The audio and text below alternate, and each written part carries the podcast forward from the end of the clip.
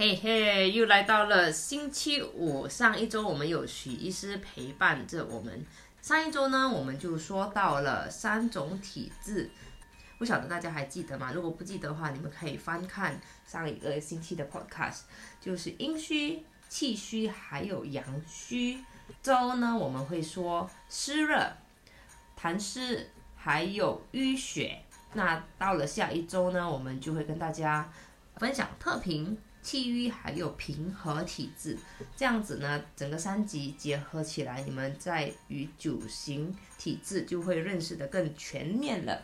那你们再来做一个对应，可能上周我们说不到的，或者这周说不到都没有的，那你们就可能要等下周 再来去看一下，诶，我有没有什么对应的部分？那今天呢，还是由我米笑陪伴大家。我们再次欢迎许医师。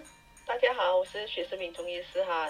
我再次的谢谢米雪老师的邀请，来继续讲今天的第二集，有关这个体质与芳疗的保养，尤其是对这个助孕哈。我们这个五月份呢，就是一个女性的特约。那讲多一点关于女性的保养的知识。其实每个妈妈或者是每一个女人都好，都要好好的爱自己。我们想要借于五月份这个母亲节的月份，来提倡大家更了解自己，爱自己。其实爱自己才是最大的一个主要点。因为妈妈型是付出的，一直为别人而做，然后常常就会忽略了自己，而忘记了自己。我们先祝全天下的妈妈母亲节快乐吧。那我觉得呢？女性呢，对芳疗呢有一定的这个热爱哦，所以芳疗的出现呢，也让很多的女性呢重新找到自己的对生活的热忱。所以芳疗呢，绝对能够让你呢的不管是转型啊，还是你的事业呢，再推向另外一个顶峰。就从今天的这个湿热体质讲起哈，湿热体质呢，它其实是一个长痘一族，就是脸部呢就经常有这个。痤疮啊、青春痘啊、粉刺等等，非常的 非常的烦人，对不对？好好的一张脸，要要出去见人，哎呀，哎呀，去见相去见对象前一天，哎呀，怎么长了一个那么大的痘痘啊？那个就是一个，除非你说你是生理期哈，就是这一个金钱综合症，可能就会出一点痘痘，那也不一定是湿热体质。湿热体质呢，它是经常。不停的就是有这个痘痘在脸上中长的，这个就是湿热体质。从体型的这个特征呢，我们看一下哈，它的体型呢是中等或者是偏瘦的。常见的表现呢，大家记住就是长痘痘，脸上呢很有这个油光哈，飘的油条的油这个粘在你的脸，哎呀很挠人的。或者是我们的头皮很多那个皮屑，梯形发光。啊，这些都是脸上油光，很容易有痤疮，口苦、口干。那口苦呢，常见到的是在我们的起床之前，起床之后呢，我们会发现我们的口口腔里面哈有一点苦苦的感觉，那个就是湿热体质的一些表现。当然呢，它酒嘴嘴巴里面哈有这个异味哈，甚至是有口臭的问题。身重，身体很沉重，而且觉得非常的倦怠，那就好像我经常说的，想象一下，你每天就好像拿着那个大卡车在你的那个肩膀，所以你有一个很沉重的感觉。大便呢，如果大家看一下哈，大大便之后呢，那个大便很难冲走的，而且它是黏黏的哈，粘黏在我们的那个啊厕所那边的哈，那就是一个湿热体质，潮湿啊，或者是女性有这个带下哦，白带啊。或者是很瘙痒的感觉的，这个都是湿热体质。体质呢，其实哈，脾气方面呢也是很暴躁的。觉得哎呀，一点就爆。他比比上一期所说的阴虚呢有点不一样，阴虚很急躁，而这个湿热呢是很暴躁，因为呢他就觉得很多东西都不顺眼了啊，一点点呢他觉得哎，他有一点就是自己。不容易去妥协的一个体质来的哈，湿热体质，所以可能这样子呢，他的眼球红丝也会比较多，看不开，不也是吗？经常会觉得哎呀，非常的郁闷呐，哎呀，非常的，总之是很不爽那个感觉哈，就跟他的那个排便的那个功能很不爽，大便不爽，OK，有这样的一个连贯性。那他的这个患病倾向呢，很多都是皮肤的问题，湿疹啊，还是过敏啊，这个都是啊湿热体质，口臭、肥胖哈，脂肪肝。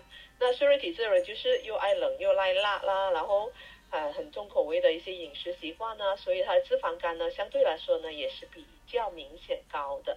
还有就是糖尿病了，吃吃好料太多哦，湿热体质的高血脂啊、胆结石哦，还有黄疸、便秘。妇科严重等等呢，都是湿热体质。在这个增健康的要诀当中呢，哈，必须要改变这个居住的环境，尤其是不能够超过晚上十一点睡觉。这样来说呢，它会加重这个肝脏的排毒，反而呢会更加提升它的这个体内的脂肪，还有排毒功能会受阻哦。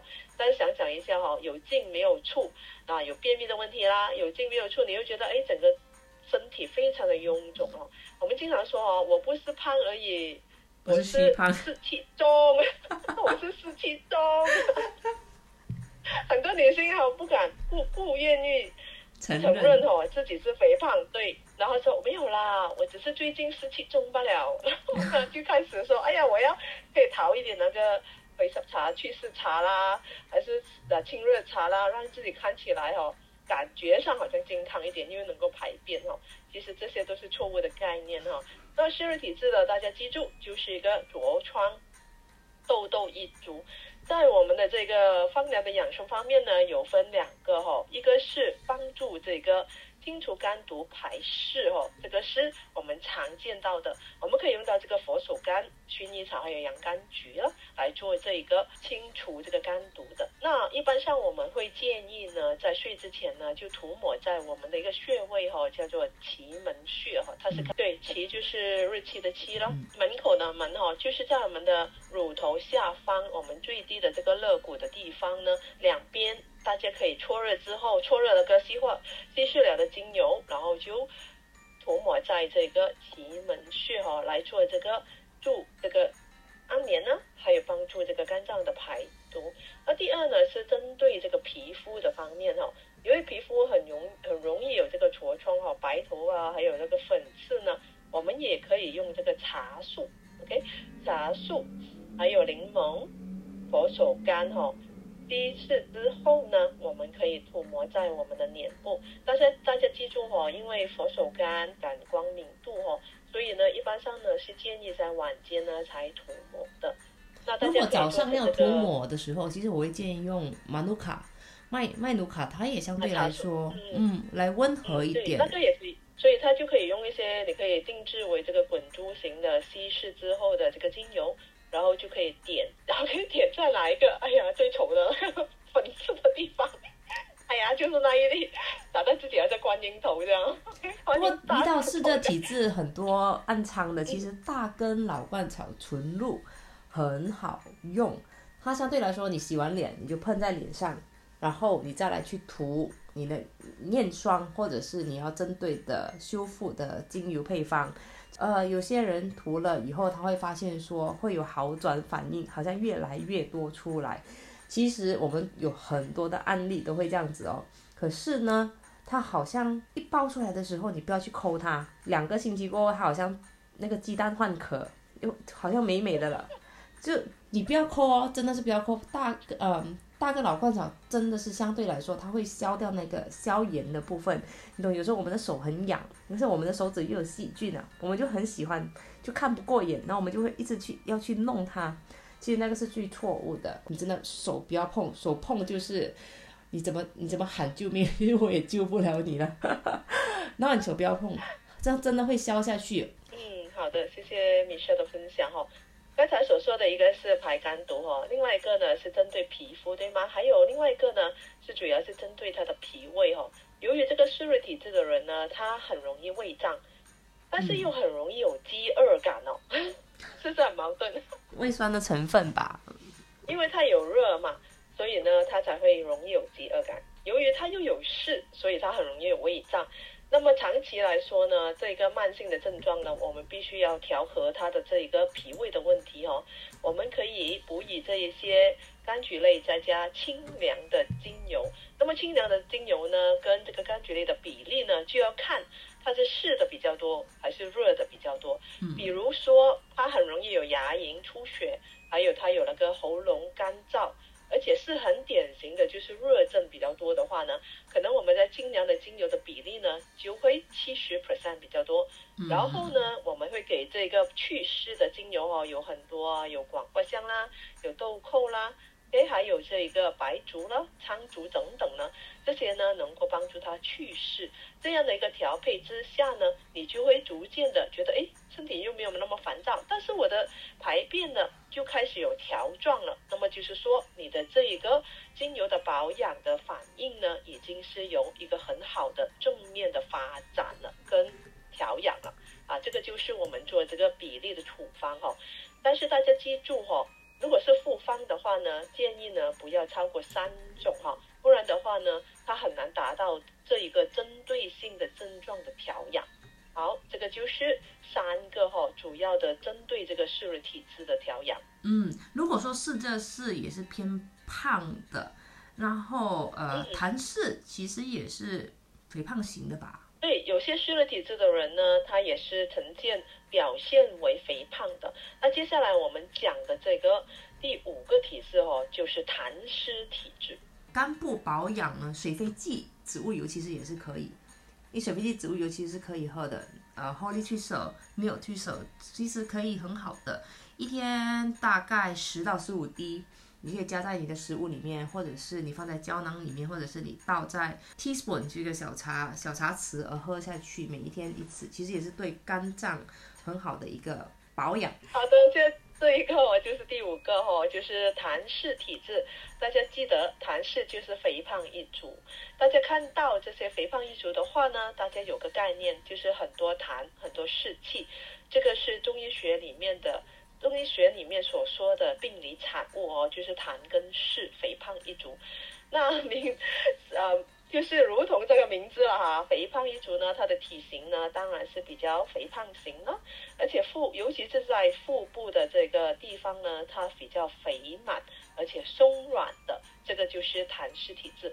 如果它是肥胖，但是它的腹部是比较结实的。这个其实就是湿热体质。同样的，这两个体质都是有湿。痰湿呢，它还没有分它是寒症还是热症，但是湿热呢，它是有痰再加上热症，这个就是湿热。而如果这个痰湿体质它是怕冷的，那么它就是痰湿再加寒症。所以呢，大家要分清楚啊，其实也不复杂。大家记住，痰湿体质的就是松软的、肥胖的。那么痰湿体质呢，它的常见的表现呢，就是很容易出汗呢，而且出汗之后呢，它的手心啊、皮肤呢是黏黏的哈，非常的不舒服，尤其是手心哈，很潮湿，很多汗，经常感到疲倦、沉重，因为肥胖嘛，很不轻松。脸部呢，有时也有会有一点那个油腻感哈，嘴里面呢会有一个黏黏的感觉，就好像口口腔里面有一个。江湖这样黏黏的那个感觉，甜甜黏黏的感觉，而且平时很多痰，甚至呢有些呢，它从它那些四肢啊，或者是淋我们讲的淋巴结丰富的地方哦，例如我们的大腿内踝，对吗？内侧或者是手臂内侧呢，那些淋巴结呢，它会有阻塞，所以呢，它就会有很多的一粒一粒的，好像那个蜂窝组织，这些都是痰湿体质的这个特征。那它的这个患病倾向呢是肥胖症。还有支气管炎、冠心病、高血压、高血脂症哦，还有最典型的这个糖尿病哦。那糖尿病的病啊，对，糖尿病的这个高，它的并发为这个中风啊，或者是老年的这个痴呆哦，脂肪肝、前列腺炎，还有女子的带下病。那女子的带下病对这个痰湿呢，它的白带很多，但是并不一定好像这个。湿热体质的，它会痒或者是发炎哈，它是不一样的一个概念。这个更多于呢，它的白带哈，甚至我有一些女的顾客跟我说哈，他们需要不是 panty 奶呢，不是那个护垫哦，是我们来月经的那个 pad，那么多的量哦，才能够承受，对，才能够承受哦，才能够帮他帮他暂时哦止住那个啊，就是帮他盛装的这个。这个部分哦，所以多的那么多明显哦，这个就是它的白带的倾向发病倾向。哦，那那由于这个很糟糕，嗯，所以他他们很多呢都会有这个多囊卵巢综合症。就是不孕症的其中一种。湿热体质也是会有这个多囊卵巢，所以湿症的体质呢，都是很高风险于这个我们的输卵管粘连。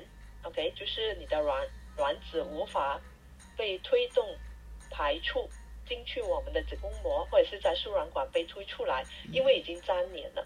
甚至呢，湿热体质的呢，它会溃烂；而痰湿体质呢，它是一个粘连。总之怎么讲，两个都是粘连啊，所以它也是有助于这个排卵的这个障碍哈。那我们一般建议呢，湿热体质的人呢，要动多一点点。嗯，刚才所说的上期讲讲的是气虚跟阳虚是不喜欢动，对吗？嗯，其实痰湿体质的人也不喜欢动，但是呢，他没有条件不动，因为一定要经过这个血液循环，推动这个心肺功能呢，他才能够有这个机会呢，让他这个代谢的障碍呢，肥胖代谢障碍哦，能够得以缓解。不然的话呢，他的这个新陈代谢呢，会越来越缓慢。它的这个脏腑功能呢会越来越老化哈，再加上呢很喜欢吃甜食啦，也喜欢坐着啦不动啦哈，饮食不节，很喜欢吃很多很多一些碳水化合物等等哦，这些都是形成它的原因哦。所以呢，痰湿体质呢一般都是肥胖啊，跟肥胖一族是有关系的，很密切。对的，接下来呢就跟大家分享一下哦，这个精油的养生呢，关于这个改善。消化哈，排除这一个湿气的，我们用很多芸香科的精油，因为柑橘类呢，它能够促进这个代谢，而且减少这个感染，对吗？感染，嗯，所以我们需要这个来推动它，再加上哈，就是补气的精油，因为补气的精油呢，能够帮助我们推动、加强新陈代谢，这个就是最主要的精油保养哈。那大家也知道很多柑橘类的精油，那补气的精油呢，在我们的第一期已经讲过了。嗯，这样的一个一一个推动一个化湿哦的功能之下呢，那么慢慢的它都会促进它的内分泌系统跟淋巴系统呢，来做到这个新陈代谢促进的这个功能的。要运不容易啊，要瘦对对？对的，要瘦不容易。对，要瘦不容易，真的要动。不是说你今天运动了，你觉得舒服了，你就可以再吃很多。其实不是，我们要要达到那个功效，其实还是要一个长期的 consistency，不断的累积。可能你一开始很辛苦的时候，你一周可能一次两次来慢走，或者是踏脚踏。那你太肥胖，其实我也不建议你来跑，因为你的那个膝盖的那个损伤率会比较高。可能从十五分钟到二十分钟一周。两次，然后再来延伸到越来越多次，我觉得这样子的话，你也不会觉得辛苦。嗯，那从饮食的这个调整哦，给痰湿体质的一个建议呢，就是可以利用这个植物油的摄取啊，例如我们的椰油，椰油也是一个我们椰油其实我我不会那么建议吃椰油，因为它还有那个不饱和脂肪酸，它会其实让你会更加的胖。植物油的部分，如果要来。嗯，减瘦的话，你可以试一试莓果类的，或者是百香果油。红麻仁也是，它有一个红麻仁能够润肠，嗯，还能润肠，而且它有一个控制。其实莓果类的化物质以外呢，它可以让你有更好的一个调节，在于肠胃的部分。呃，而且呢，它可以控制你的食欲。其实莓果类的会更合适。莓果类其实很多诶，呃，树莓。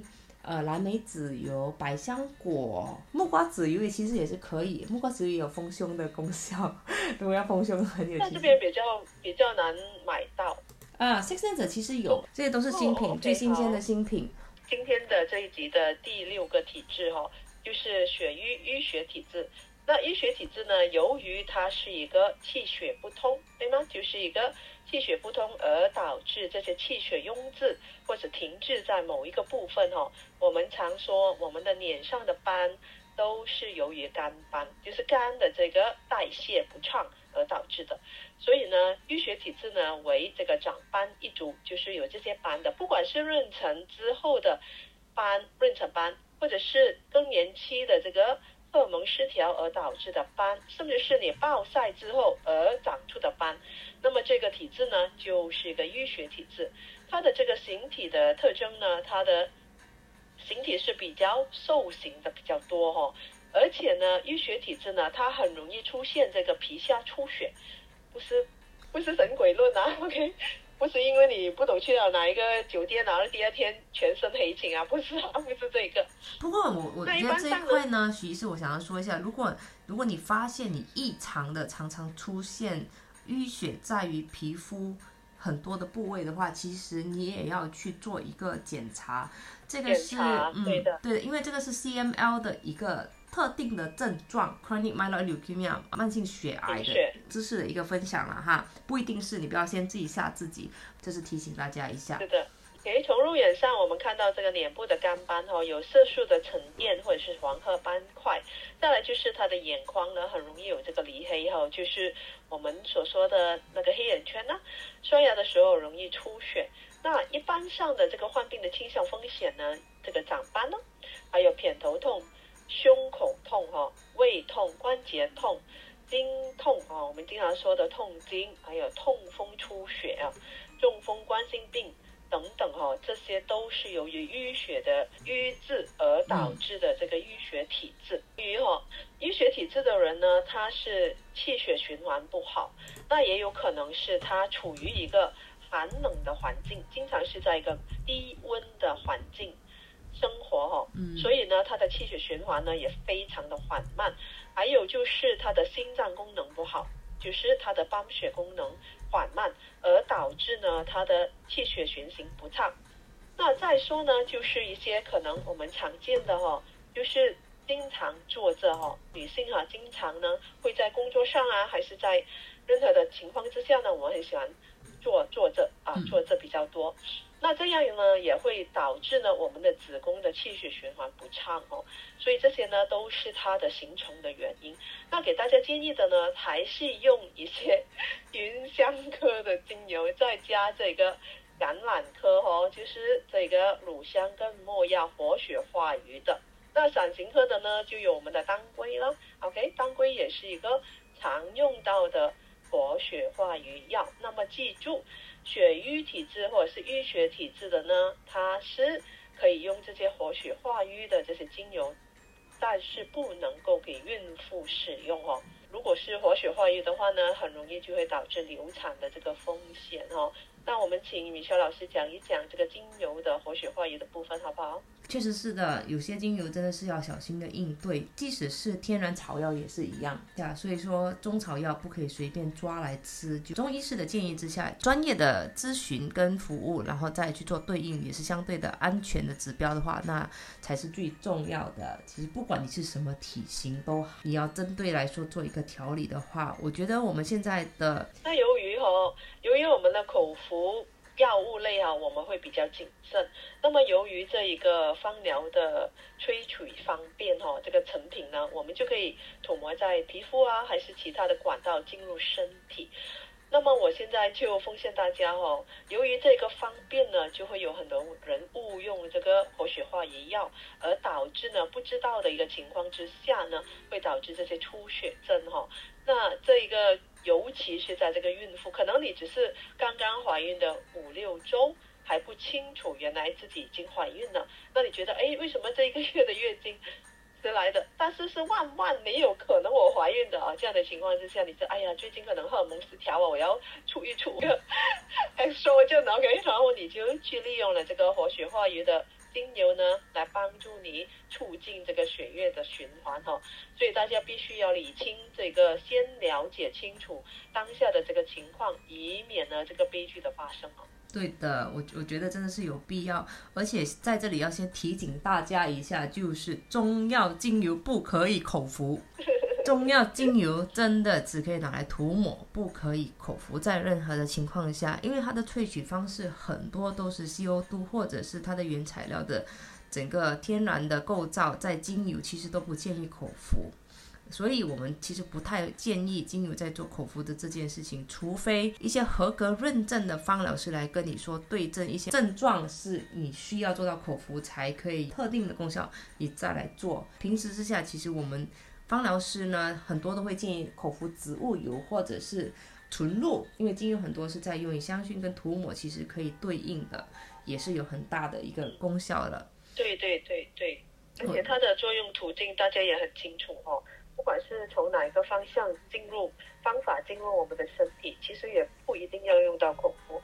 刚才所说的强调中药的口服呢，主要是我们去煎药或者是在药膳炖汤类的哈，我们都会想一想，哎，这个药物是否对我身体有没有达到一个效果，或者是会存在这个有这个有毒或者是有这个反效果的这个风险。反而呢，由于这个方疗的方便哈，很多人就会没有。谨慎的去想这一个部分，所以呢，在这在这边呢，需要再加强的提醒大家，尤其是这一个活血化瘀药哈。对的，所以刚刚好，谢谢许医师今天谈到这个课题，我们可以把这些谨慎的部分再次 强调强调给大家，因为我们其实说了好多遍，其实我们觉得说还是必须要去加强这一块的提醒，因为很多人。会因为方便而忘记，或者是我听人家说，对这种影响，因为我们明摆的，有时候当下的无助，或者是那一刹那，就是很想要求助的时候，可能你身边一些比较有信赖的人，或者是你觉得他说的话很对，你就会听进去，而忘记了一些比较重要的安全指标。那今天的呃六种九型体质呢，那么有趣在于许医师分享，他八月只有开一个课堂。八月的课堂，如果想要知道更多，其实许医师是目前为止我遇过幽默，可以把中医放疗变得很生活化的一种，让你们很容易的去了解。他虽然是一个马来西亚人，但是我觉得学医不管是在中国呢，或者是马来西亚也好。专业程度是可以让很多人去受益，所以八月的课堂，我真的有兴趣要延伸更多关于中医方疗跟中西合并的这一块呢，可以先来咨询。好的，谢谢米歇老师。那最后呢，要跟大家啊做一个小小的结论哈。其实我们在下一期才会讲到这个九个体质的结论。现现在要跟大家说的这个结论，不管是这一个。西方的这个方疗，或者是现代的方疗，或者是中药的方疗哦，香疗我们讲的哦，大家都要知道的就是它的安全指标，它的指南哦。我们的中药精油呢，其实非常强调这个归经法、辨证论治，还有这个气机啊，还有我们的这个定位啊，四四气五味的这个部分哦。所以就是这样的一个特色，来加强了我们。中药精油的处方，更加要小心去辩论、辩更了解哦，你的体质的方面，还是其他的诊断，才能够利用中药方疗来做这个处方，解决这个症状的问题。好了，我就交回给米肖。我们今天应该差不多了吧？嗯，对的，谢谢许医师跟我们分享。其实真的是 everything，真的是要 back to basic，最基本的那个安全指标。不管是中医疗法或者是西医疗法也好，就好像西方医生给你开药的时候，他也可以跟你说吃药有一个不会让你随便吃，就有多少的定剂。方疗或者是中医的层面，其实都是一样的道理。今天就分享到这一边。那请大家关注哦，我们的最后一期哈。关于更多呢，在徐海月的 Facebook page 其实也可以找到更多的资讯，还有 APEC 马来西亚芳疗协会的 page 也是可以哦。Six Dancer 无时无刻会陪伴着你，在微信可以搜索关于更多 Six Dancer，有 MySixDancer.com。再次谢谢许医师的陪伴。好，谢谢米肖，我们下次再见。晚安。晚安。